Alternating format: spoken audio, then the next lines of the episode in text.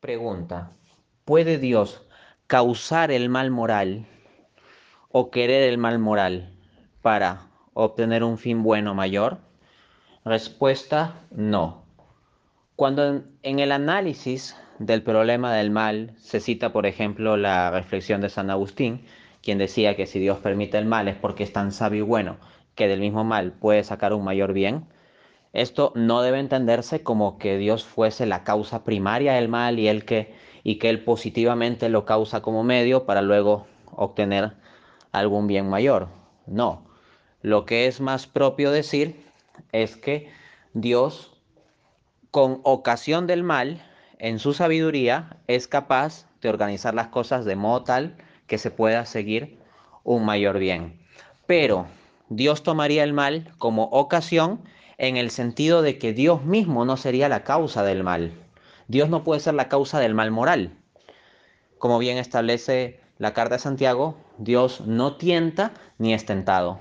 Asimismo, Santo Tomás de Aquino en la Suma Teológica va a decir que Dios sumo bien no es causa de la deficiencia o ausencia en el bien, que es la definición metafísica del mal.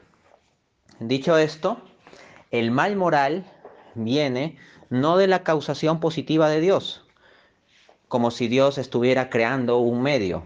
No, el mal viene, el mal moral, de la voluntad torcida de la criatura que eventualmente elige salirse del estándar de perfección, de bondad, de ser, conforme a su naturaleza que habría establecido Dios.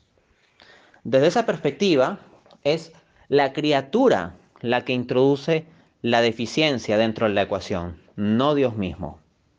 La deficiencia moral, el mal moral, el pecado es introducido por la criatura.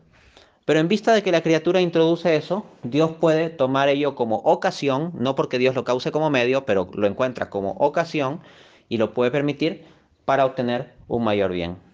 En ese sentido, concurro con el filósofo Agustín Echevarría en que al tratar la cuestión del problema del mal, es más propio decir que Dios toma los males del mundo como ocasión para promover algún bien mayor o bienes mayores.